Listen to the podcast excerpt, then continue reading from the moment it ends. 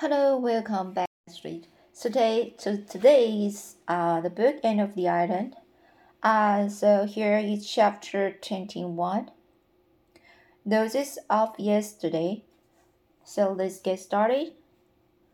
The fortnight Anne spent in Bolingbroke was a very pleasant one, with a little undercurrent of vague pain and the dissatisfaction running through it whenever she thought about Gilbert. There was not, however, much time to think about him. Mount Holly, the beautiful old golden homestead, was a very gay place overrun by few friends of both sexes. There was quite a bewildered, bewildering succession of drives, dances, picnics, and boating parties, all expressively lumped together by Phil under the head of jamborees.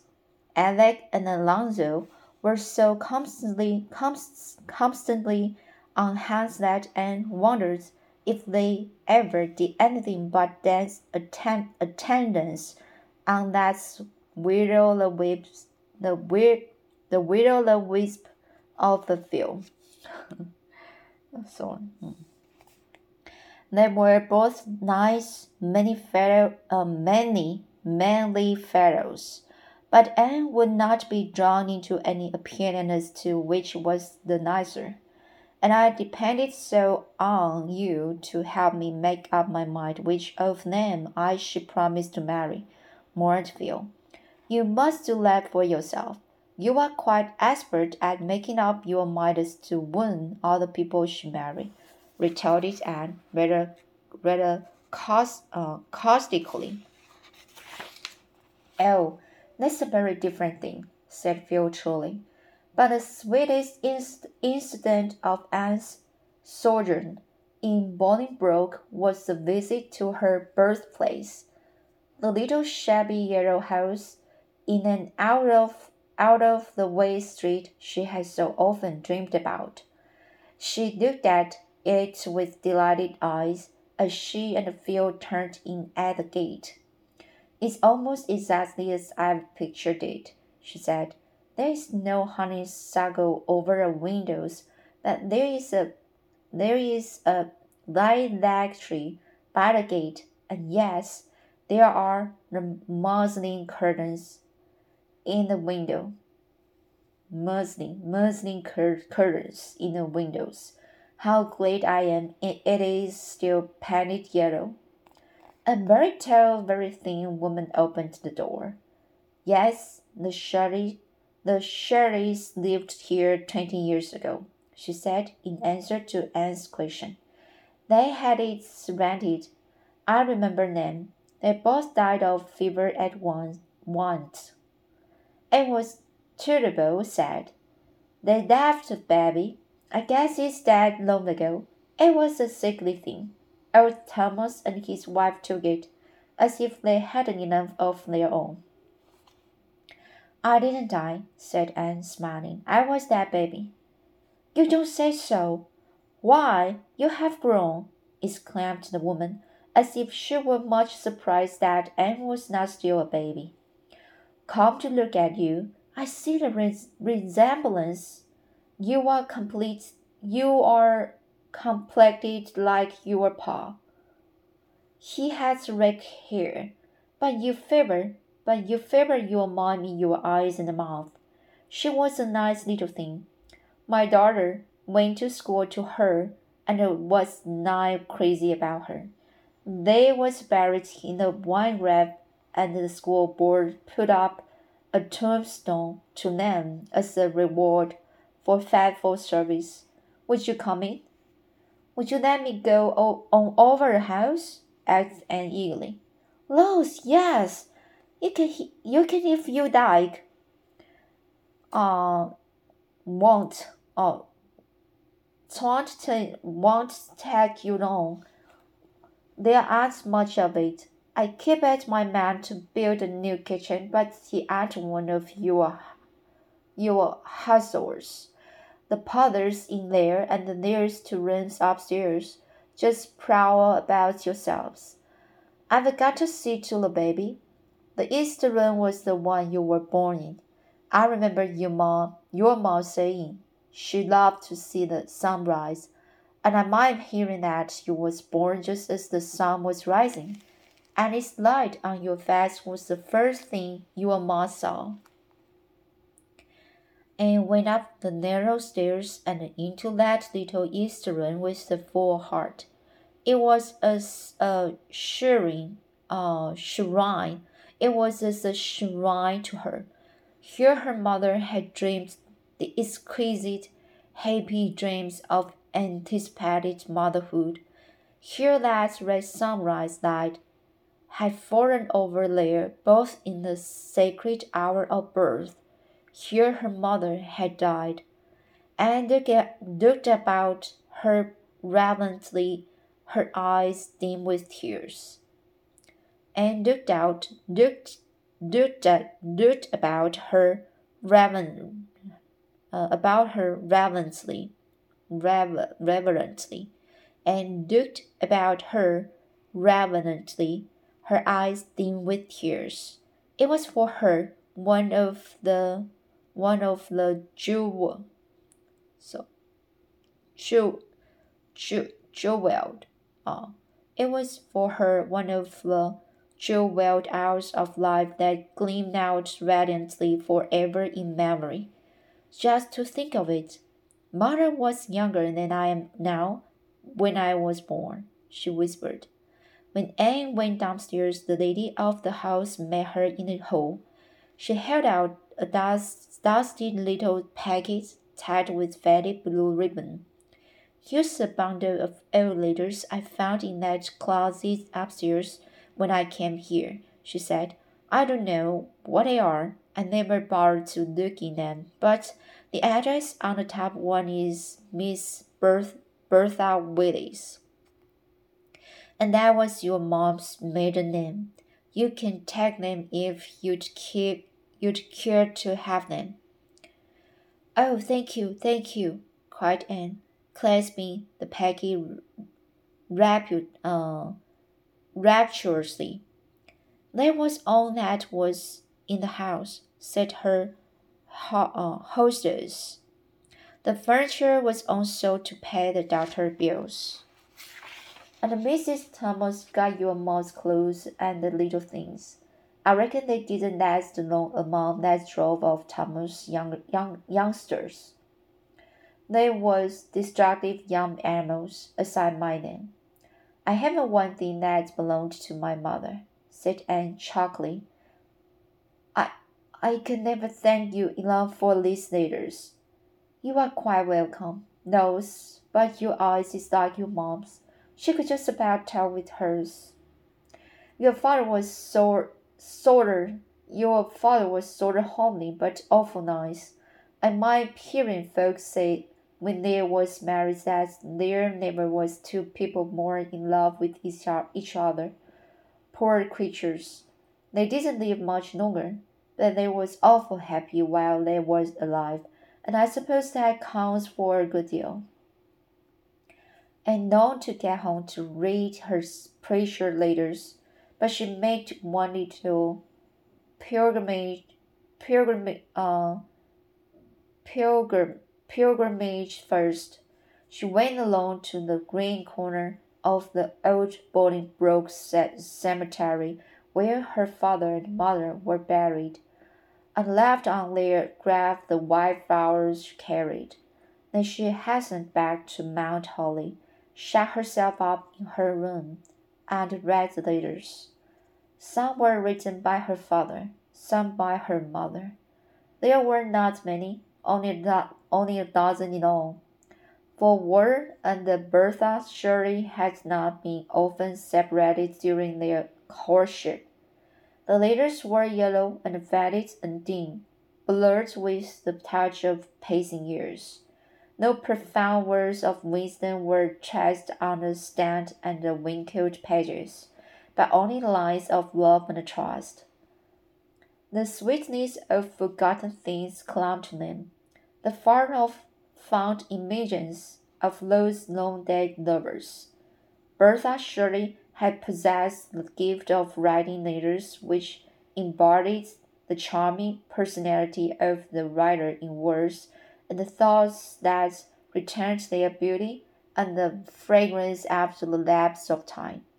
The letters were tender, intimate, intimate, sacred. To Anne, the sweetest of all was the one written after her birth to the father on a brief ab- absence.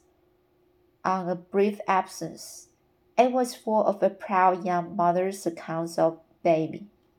Her cleverness, her brightness, her thousand sweetnesses. I love her best when she is asleep and better still when she is awake.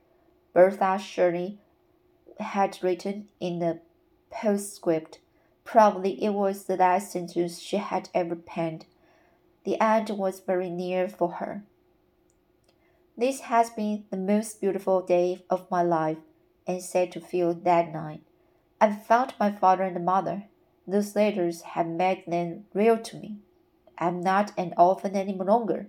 I feel as if I had opened a book and found roses of yesterday, sweet and beloved, between its leaves.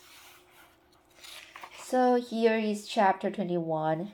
It's so sweet. Uh, Anne can find uh, her parents' home and houses and to uh, to to own uh, something from her parents and it's very meaningful it's very meaningful to to to visit the house finally because he say uh, she said um this has been the most beautiful day of my life. So i think it's very good to read about chapter 21 all right so let's go on chapter 22 uh, let's just um, it's a short one. So chapter 22 is spring and anne return to green gables. So let's get started for chapter 22 the firelight shadows were dancing over the kitchen walls at green gables. For the spring evening was chilly. Through the open east window drifted in the subtly sweet voices of the night. Marilla was sitting by the fire, at least in body. In spirit, she was roaming olden ways, with feet grown young. Of late, Marilla had thus spent many an hour when she thought she should have been knitting for the twins. I suppose I'm growing old, she said. Yes, Marina had changed but little in the past nine years, save to grow something thinner and even more angular. There was a little more gray in, in the in the hair, in the hair that was still twisted up in the same hard knot, with two hairpins. Were they the same hairpins? Still stuck through it, but her expression was very different. The something about the mouth which had hinted at a sense of humor had developed wonderfully. Her eyes were gentler and milder, her smile more frequent, frequent and tender. Marina was thinking of her whole past life, her cramped but not unhappy childhood, the jealously hidden dreams and the brighted hopes of her girlhood, the long gray narrow, monotonous years of dull middle life that followed, and the coming and the coming of Anne, the vivid, imaginative, impetuous child with her heart of love and her world of fancy, bringing with her color and warmth and radiance until the wilderness of existence had blossomed like rose. Marilla felt that out of her sixty years, she had lived only the nine that had followed the, ad- the advent of Anne. And Anne would be home tomorrow night. The kitchen door opened. Marilla looked up, expecting to see Mrs. Lynde. Anne stood before her, tall and star, starry eyed, with her hands full of mayflowers and violets. Anne Shirley, exclaimed Marilla. For once in her life she was surprised out of her reserve. She caught her girl in her arms and crushed her and her flowers against her heart, kissing the bright hair and the sweet face warmly. I never looked for you till tomorrow night. I never looked for you till tomorrow night. How did you get from Carmody? Walked, dearest of Marinas. Haven't I done it a score of times in the crazy days? The mailman is to bring my trunk tomorrow. I just got homesick all at once and came a day earlier, and oh, I've had such a lovely walk in the May twilight. I stopped by the Barrens and I stopped by the Barrens and picked these Mayflowers. I can through Violet well. It's just a big bowlful of violets now. The dear sky tinted things. Smell them, Marina. Drink them. Marina sniffed obligingly, but she was more interested in Anne than in drinking violets. Sit down, child. You must be real tired. I'm going to get you some supper. There's a darling moonrise behind the hills tonight, Marina. And oh, how the frogs send me, how the frogs send me home from Carmody. I do love the music of the frogs. It seems bound up with all my happiness recollections of old spring evenings. And it always reminds me of this night I came here first. It's and it always reminds me of the night I came here first. Do you remember it, Marina? Well, yes, said Marina with emph emphasis. I'm not likely to forget it ever. They used to sing so madly in the marsh and the brook, brook that year. I would listen to them at my window in the dusk and wonder how they could sing so glad and so sad at the same time. Oh, but it's good to be home again. Redmond was stranded and the boom, Bolingbroke delightful, but Green Gables is home. Gilbert isn't coming home this summer, I hear, said Marilla. No?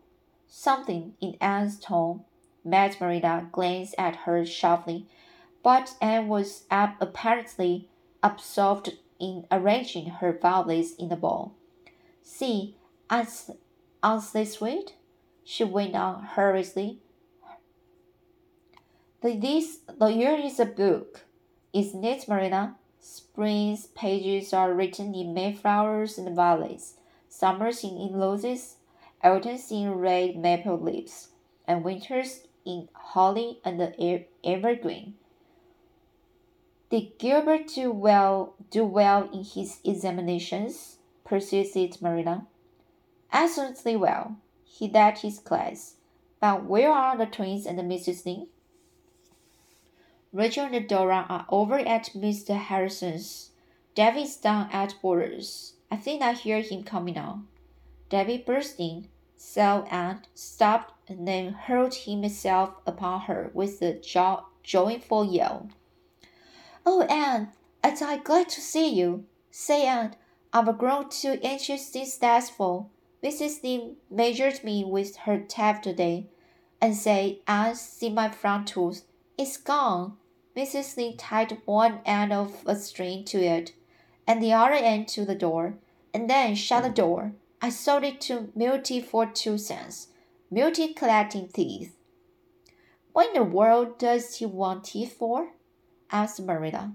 To make a necklace for playing Indian chief, explained Debbie, climbing up climb upon and step. He's got fifteen already, and uh, everybody else promised, so there's no use in the rest of us starting to collect too. To collect too. I tell you, the Boulters are great business people. Were you a good boy at Mrs. Boulters? asked Marina severely. Yes, but say, Marina, I'm tired of being good. You'd get tired of being bad such sooner, much sooner, Davy boy, said Anne. Well, it'd be fun while it lasted, wouldn't it? persisted, persisted Davy. I could be sorry for it afterwards, couldn't I? Being sorry wouldn't do away with the consequences of being bad, Davy. Don't you remember the Sunday last summer when you ran away from Sunday school? You told me then that being bad wasn't worthwhile. What were you what were you and the Milty doing today? Oh, we fished in the Cheslicat and hunted for eggs and yelled at the, at the echo. There's a great echo in the bush behind the border barn. Say, what is echo, Ed? I want to know.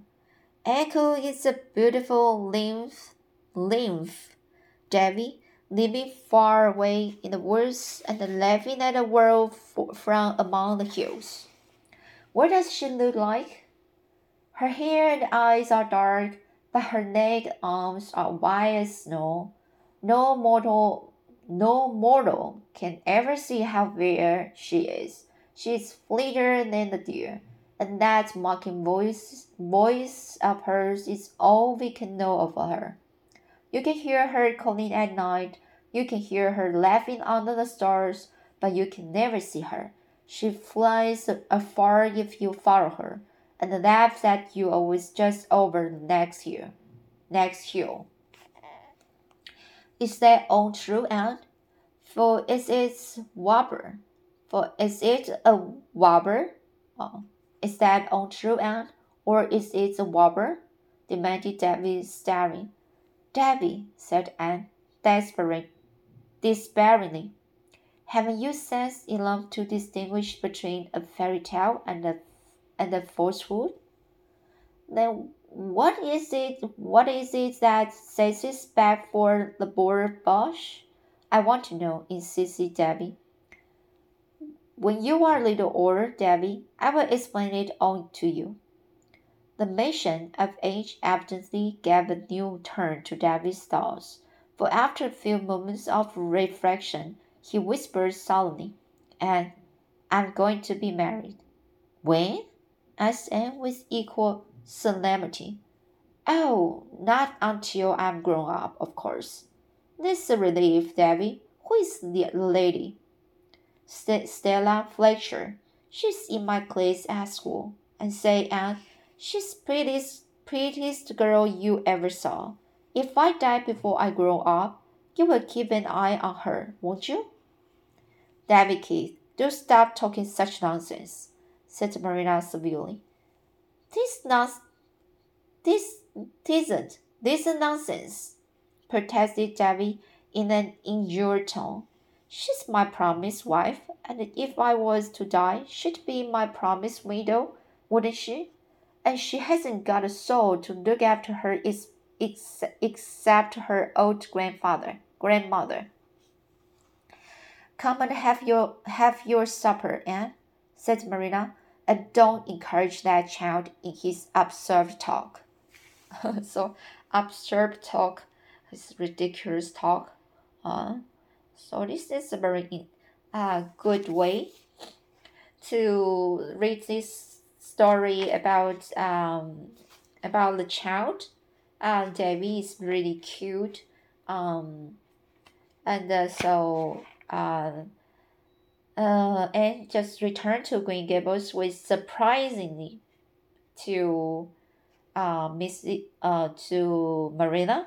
So Marina just um, uh, recalled her her life until uh, the doll middle life uh, followed uh, the coming of Anne. So from the year, this the period, um, Maria just uh, changed her life directly, uh, because she just need to learn by herself and uh, learn everything, uh, or experience uh, many things from Anne, the girl. So she's had um, many sweet and some uh, maybe funny memories from the girl and so it's I think it's just like a mother, uh, just uh, recalls the memory about the her children. So it's uh it's a very sweet feeling. Uh, those happenings, recollections just can bring everything about the spring. So here is what uh, the title said: Spring and the Anne return to Green Gables. I think this is a very, uh, very uh, funny way to just read about uh, the character of the Devi. It's a very cute child to uh when because they she just let me think about my my son. And so uh he always like to ask questions about many many things. Uh, he he he he see he saw and she he read from book uh, all right so that's the two chapter chapter 21 and chapter 22 this today and uh, hope you like it. I can't uh, read the book or ego uh, every sentence very fluently. I try my best to practice my english and uh, so far not um, very perfect but uh, i really like to read and um, read out loud and to to practice my pronunciation from the book. So it is a very way, a good way to just uh, pass time and to just enjoy the very sweet time with the book. Right? Thanks for listening. See you next time.